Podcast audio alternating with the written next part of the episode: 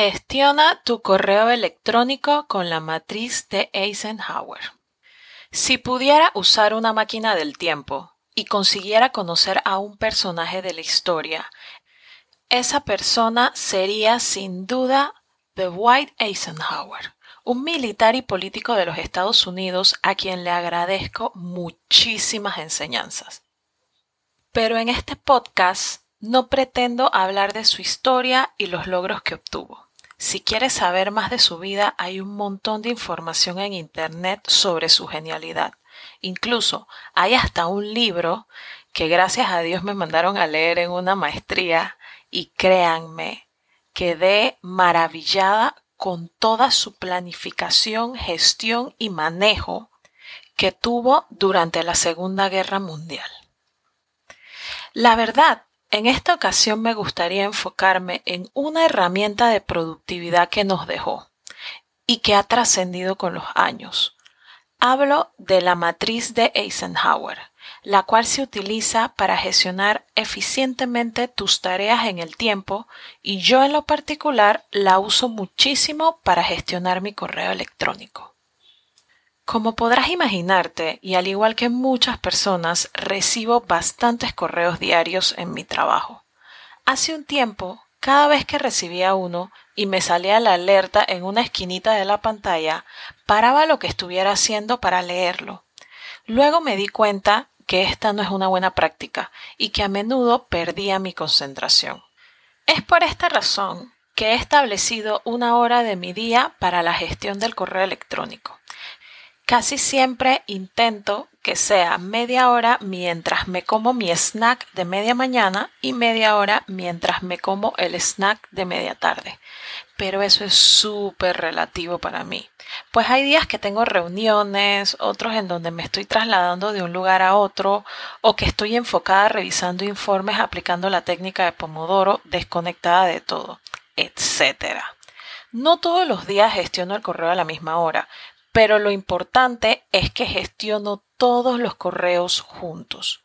Es allí donde aplico la matriz de Eisenhower y aquí te contaré con un ejemplo concreto cómo lo hago.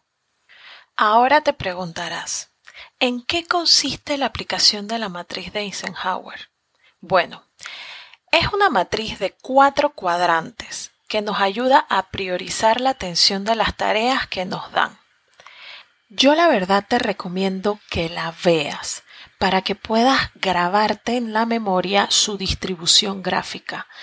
En Google puedes poner matriz de Eisenhower y te sale en la parte de imágenes un montón de ejemplos, algunos con un orden diferente a otros, pero al final es lo mismo. O te puedes ir a mi entrada de blog que habla sobre este tema, allí yo coloqué una imagen de la matriz. Aquí como es un podcast, voy a tratar de explicártela cuadrante por cuadrante para que me sigas y trates de visualizarlo en tu mente. Primero que todo, como ya dije anteriormente, es de cuatro cuadrantes esta matriz. Hay un primer cuadrante en donde se establece las actividades o tareas que son urgentes y son importantes. Según esta matriz, todas las actividades que entren en este recuadro, que tengan estas características, son actividades que tienes que hacer ya o inmediatamente después de hacer lo que estás haciendo en estos momentos. El recuadro que está a la derecha de este es donde recaen las actividades que son importantes pero no urgentes. Las actividades que son importantes pero no son urgentes debes planificarlas y agendarlas. En la parte de abajo, el primer recuadro de la izquierda, están las actividades no importantes pero urgentes. Esta matriz indica que para estas actividades urgentes pero no importantes debes delegarlo o automatizarlo. Y el último recuadro es donde recaen las actividades no urgentes y no importantes. Estas actividades deben ser archivadas o borradas o desechadas. ¿Qué quiero decir con todo esto? Que cada vez que recibas un correo debes automáticamente pensar en cuál de estos recuadros caería este correo y así tomas la decisión de qué acción vas a tomar ante ese correo. Es como establecerle prioridad de acción a cada uno de esos correos. Recordar esta matriz da mucha claridad para cuando tienes muchas cosas por hacer y poco tiempo.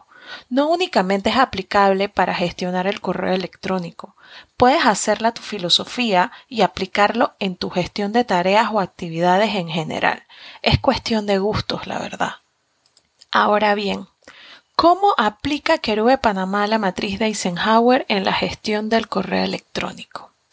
Como en cada podcast que hago intento explicarte con un ejemplo concreto, imaginemos que llega la hora que estableciste para gestionar tu correo electrónico y tienes seis correos pendientes por leer en tu bandeja de entrada.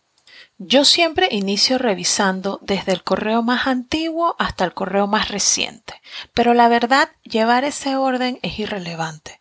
Lo importante es que le establezcas una posición en los cuadrantes de la matriz a todos sin excepción. En la entrada de mi blog coloqué la imagen en donde se ven todos los correos quién te lo mandó, el asunto y un extracto de las primeras líneas y la fecha y hora en que los recibiste. En este ejemplo te los voy a leer uno por uno para que puedas ir entendiendo más o menos el tema de cada uno y voy diciendo cómo los voy colocando en los cuadrantes de la matriz. El correo más antiguo que tengo es uno de Valeria Guzmán, que se recibió el martes 30 de julio a las 4 y 59 de la tarde. En este correo tiene como asunto evaluaciones de contratistas y en la parte de abajo el extracto de lo primero que dice el correo dice se recuerda a todos los administradores el evaluar puntos suspensivos. Como podrás ver en este correo en específico, se trata de un simple recordatorio, por lo que es algo importante pero no urgente. Dicho esto, agarro mi agenda de objetivos y planifico en qué momento voy a hacer esa evaluación de contratista que me pide Valeria. El segundo correo que tengo en el ejemplo viene de María Restrepo. En asunto dice Acta de reunión de Panalets S.A. Y como extracto de la lectura del correo dice, se adjunta un acta de la reunión del día de hoy. Puntos suspensivos. Este correo se recibió poco después del anterior. Y como podrás ver, solo es gestión documental, por lo que cae en el recuadro de la matriz de lo no importante y no urgente. Mi acción automática es agarrar esa acta adjunta y archivarla. El siguiente correo que llegó es del licenciado Andrés Pérez, que llegó poco después a las 5 y 20 de la tarde. Y en este correo se indica que le comuniques a un proveedor que hay un cheque pendiente por retirar. Esto es algo urgente, pero no es importante para mí. El verdadero interesado en retirar un cheque debe ser el proveedor. Por eso no es importante para ti. Entonces, la acción es reenviarlo al proveedor delegando ese trámite al verdadero interesado. El cuarto correo que se recibe se recibe a eso de las 7 y 15 de la tarde e indica que hay un atraso en la ruta crítica del proyecto de mantenimiento. Para los que administran proyectos, un atraso en la ruta crítica es algo grave, pues significa que la fecha de finalización del proyecto se atrasó. Por esta razón, la atención de este tema es algo urgente e importante, por lo que apenas termino de gestionar los correos faltantes, analizo el tema y lo atiendo sobre cualquier otro que tenga programado en agenda. Ya estos serían los cuatro correos que estaban recibidos del día anterior. Sin embargo, el ejemplo contiene seis correos, de los cuales los dos últimos que se van a gestionar se habían recibido en el mismo día del ejemplo. El correo número 5 sería de Andrés Pérez, que volvió a escribir a las 8 y 35 de la mañana del segundo día, indicando que hay correcciones que hacer a una gestión de cobro, por lo que al igual que el correo que habíamos mencionado anterior del cheque por retirar, esto es algo urgente, pero no es importante para mí. Por esto lo delego reenviándolo al responsable de dicha corrección. Y para terminar, con los seis correos de ejemplo que había mencionado que tenía en bandeja de entrada, el señor José García envió un correo a las 9.05 con unas fotografías de muestras. Si tú estabas esperando esas fotografías para concretar algún análisis, recae en el cuadrante de algo importante pero no urgente. Pero si es un vendedor de esos que manda información para ver si algún día te convierte en su cliente, entonces definitivamente cae en el recuadro de la matriz de lo no importante y no urgente. Si es el primer escenario, se debe agendar en qué momento vas a hacer el análisis pendiente. Pero si es el segundo escenario, hay que borrar ese correo o archivarlo si esas fotos son útiles en el futuro.